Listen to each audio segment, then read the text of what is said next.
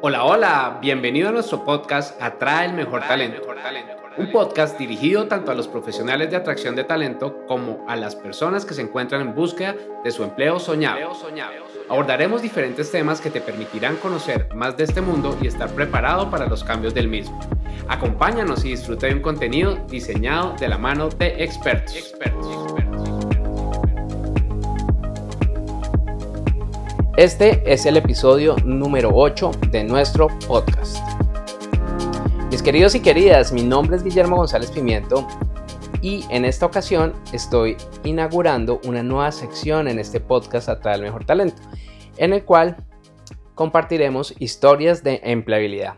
Quiero empezar con una historia muy bonita que me dejó muchos aprendizajes y es la historia de cuando fui despedido en plena luna de miel. ¿Te imaginas? Todo un mar de emociones esta luna de miel. Pero ese despido me dejó muchos aprendizajes que por supuesto quiero compartírselos. Cuando pedí la mano a mi esposa actual, era un febrero, no olvido el mes, y tomamos la decisión de casarnos en octubre. Allí hicimos reservación de iglesia y todos los que fuera necesario para que tuviéramos un muy buen matrimonio. Dentro de ese espacio de tiempo, la empresa para la que trabajaba, una empresa de telecomunicaciones, fue vendida a una multinacional de telecomunicaciones. La multinacional tomó posesión, nombró a su presidente y a sus directivos y empezaron a hacer unos estudios para ver cómo estaba la empresa en ese momento. Un día el presidente nos reunió a todos y muy amablemente nos dijo que dentro de las conclusiones que habían sacado del estudio es que ah, éramos muy improductivos. Y en ese sentido, habían sacado un ratio de número de empleados sobre número de clientes y ese ratio no era consecuente con las operaciones que ellos manejaban en otros países y que en ese sentido iban a realizar un despido masivo de entre el 30 y el 40% de la nómina. Recuerdo ese momento y también recuerdo que nos dijo que iba a trabajar junto con sus consultores en definir qué puestos o qué cargos no eran relevantes para la estrategia de la compañía, que no eran personas, sino cargos que no fueran relevantes y que todos íbamos a tener una oportunidad de hablar con los directivos acerca de el aporte que estamos o estábamos realizando para la compañía en ese momento. Como te podrás imaginar, eran momentos de mucha incertidumbre. Todos esperábamos el viernes famoso a ver en qué momento nos iban a despedir o nos iban a decir que continuamos en la compañía. También sustentamos, mostramos nuestros mejores números, mostramos nuestras estrategias a los directivos. Sin embargo, el tiempo pasaba y la incertidumbre crecía cada día más y también se acercaba la fecha de mi matrimonio. Recuerdo que yo me casaba un sábado y el día jueves tenía la prueba en la iglesia, que es como un entrenamiento que uno hace para ver que todo esté funcionando, por dónde entra uno, bueno, etcétera, todo lo que le enseñan a uno pues para que la ceremonia salga de la mejor forma posible. Y justo antes de la hora de la prueba en la iglesia, yo tenía una entrevista porque me empecé a mover a buscar empleo en otro lugar porque no quería asumir ese riesgo de poder ser despedido. Salí de la entrevista, era otra empresa de telecomunicaciones, me fue muy bien en la entrevista y recuerdo que saliendo del edificio me caí. El piso estaba resbaloso, había llovido, mis zapatos no eran para lluvia, eran zapatos de corbata, no eran para lluvia, me caí por las escaleras, rodé mal contados unos 16, 17 escalones. Fue tan fuerte el golpe que las personas no se rieron, imagínense, que eso pues es bastante extraño porque cuando uno se cae pues normalmente la reacción de la gente es reírse. Sin embargo pues no pasó a mayores, me pude limpiar y pude continuar. El día en que nos casamos estuvimos en Bogotá dos días más. Tuve la oportunidad de ir a una segunda entrevista en esa empresa e iba avanzando en el proceso. Y ya viajamos. Nosotros tomamos la decisión, o más bien yo tomé la decisión porque era sorpresa para mi esposa dónde iba a ser la luna de miel.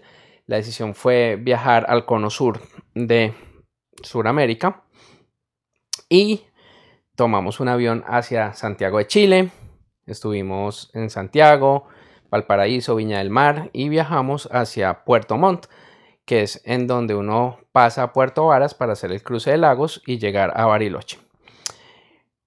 Unos paisajes hermosos que te recomiendo visitar si algún día tienes la oportunidad de estar por allí. Qué lugares tan maravillosos.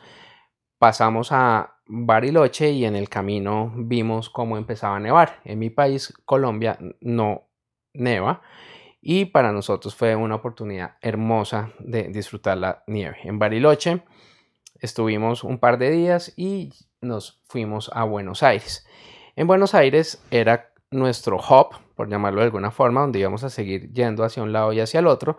Fuimos a Iguazú y cuando volvimos a Buenos Aires, recuerdo que era un día jueves, el viernes salimos a pasear y cuando volví al hotel tenía un mensaje en recepción que decía que mi jefe me había estado buscando y que por favor la llamara muy urgente.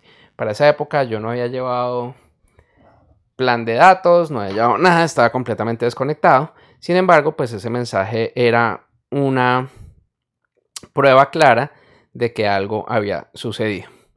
No escatimé en llamar a mi jefe, que muy amablemente me contestó, y mi esposa al lado solamente miraba, trataba de escuchar y me hacía ceñitas. Mi jefe me dijo algo así como lo siguiente. Guille, hicieron el estudio de productividad y de qué áreas son relevantes para la compañía y lastimosamente tu área en CRM fue cerrada.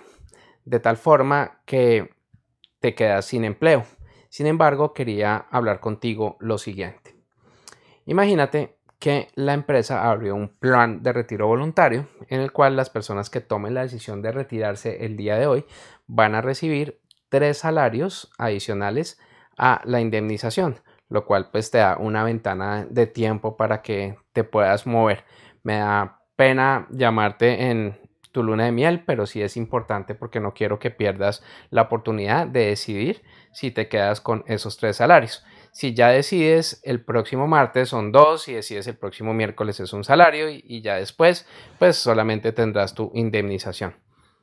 Mi respuesta nos hizo esperar. Yo le dije a mi jefe que por favor tomara esa oportunidad y que me dieran mis tres salarios más la indemnización. Es decir, ese día viernes había sido despedido, pero cuando llegara pues iba a tener una indemnización que me permitía moverme un par de meses. Te confieso que yo me había gastado todos los ahorros en la luna de miel. Fui un poquito irresponsable, pero quería que tuviéramos un momento súper interesante y había decidido gastarme todos los ahorros pero obviamente sí teníamos un lugar en donde vivir que no teníamos que pagar allí, lo cual pues era una ventaja interesante. Cuando colgué, mi esposa me preguntó qué, qué me habían dicho. Obviamente ella pues al ver mi cara ya lo intuía. Le conté y me dijo, Guille, ¿por qué no nos devolvemos inmediatamente? A lo cual yo me negué por la siguiente razón. Uno en la vida se casa una sola vez normalmente y tiene una sola luna de miel. Y trabajos hay muchos. No iba a perder esta oportunidad de vivir este momento tan especial con la persona con la que quiero vivir el resto de mi vida, que sigue siendo mi esposa. Y bajo ninguna circunstancia me iba a devolver, que no ganaba nada con eso. Seguimos nuestra luna de miel, fuimos a Punta del Este, también un lugar muy muy bonito que te recomiendo visitar. Lo hicimos en un buquebús que sale desde Buenos Aires, que es un, es un barco que sale de Buenos Aires y cruza el Río de la Plata. Llegamos a Colonia, Montevideo y allí a Punta del Este nos desplazamos en bus. En Punta del Este estuvo muy muy bonito y volvíamos a Buenos Aires. Curiosamente, cuando regresamos a Buenos Aires, tenía nuevamente un mensaje de mi jefe que por favor la llamara urgente. Yo ahí la verdad quedé con incertidumbre, no sabía qué podía pasar, pero pues obviamente la llamé. Cuando hablé con ella me dijo lo siguiente, mira Guille, como abrieron el plan de retiro voluntario la semana pasada, más personas de las que se esperaban renunciaron, de tal forma que hay una oportunidad que se abre en el área de servicio al cliente. Vas a tener el mismo sueldo y la ventaja es que como tú no firmaste físicamente, pues podemos ver si estás interesado en continuar con la empresa en el área de servicio al cliente. Me dijo quién iba a ser mi jefe, etcétera. Y obviamente en ese momento a uno le pasan muchos pensamientos por la cabeza, muchos. Uno de ellos es el del diablito, sí, que recuerdan que uno tenía el diablito y el angelito, pues el del diablito que me decía, pues nada, esto no es una puerta giratoria, tú tienes tu orgullo, Guille, diles que no, y devuélvete y quédate con esos cuatro salarios y busca un lugar mejor. Pero también venía el otro pensamiento, en donde decía, asegura tu futuro, llega tranquilo, ahorra lo que tengas que ahorrar y pues haces una búsqueda mucho más tranquilo de empleos y así lo consideras y si no estás a gusto pues con el nuevo cargo. Obviamente esto pasó muy rápido, mi jefe esperó mi respuesta un par de segundos y ya te imaginarás que le dije. Le dije que por supuesto, que muchas gracias por la oportunidad, que muchas gracias por pensar en mí y que aceptaba la oferta en el área de servicio al cliente, un trabajo que fue maravilloso y que algún día te contaré en un nuevo episodio.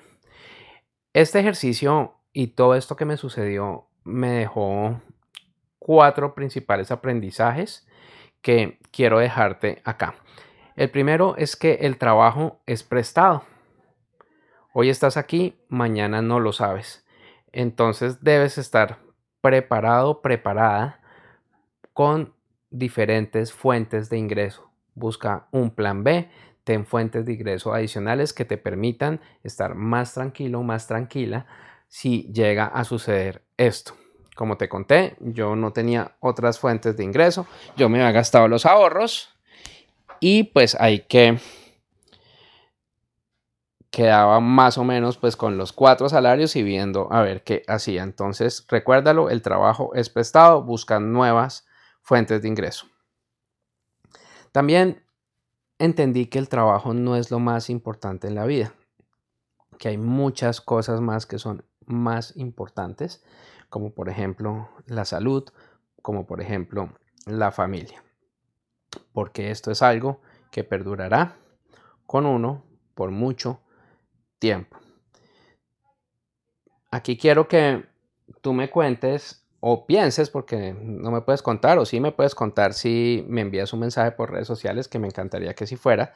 Mis redes sociales, Guillermo González Pimiento, puedes escribirme por LinkedIn, por Instagram, o ir a mi blog y, allí también escribirme guillermogonzalezpimiento.com. Me gustaría que me contaras tú qué hubieras hecho Sería súper interesante qué decisión hubieras tomado si estuvieras en mi lugar. Entonces recuerda, el trabajo no es lo más importante en la vida. Trabajos hay muchos, nuestra familia, nuestra salud, solo hay una. Otro punto que aprendí es que no debo decidir con las emociones, porque hubiera podido ser súper emocional y no sentarme a pensar, aunque fuera unos instantes, y decir, pues nada, Adiós, el amigo. Chao, chao. Te vi. Arrivederci. Buena fortuna. Y yo miraré a ver qué hago por mi gran orgullo que trató de jugarme una mala pasada. Siempre respiro, analizo, pauso un poco y encuentro mejores respuestas. Y por supuesto el cuarto aprendizaje es confiar y agradecer. Yo había realizado un buen trabajo, la compañía lo vio, tuve también suerte de otros compañeros que quisieron irse y eso me ayudó a seguir en la empresa.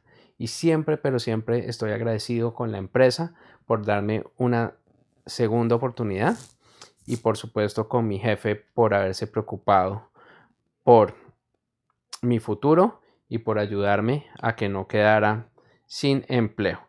Entonces, siempre, siempre, siempre agradezcamos por esto y agradezcamos a la vida porque cada situación que se presenta sin duda nos deja un aprendizaje. Te deseo un feliz día y nos vemos o nos escuchamos pronto. Chao, chao. Es todo por hoy. Gracias por acompañarnos en este episodio. Recuerda seguirnos en nuestras redes sociales y aprovechar el contenido que tenemos para ti.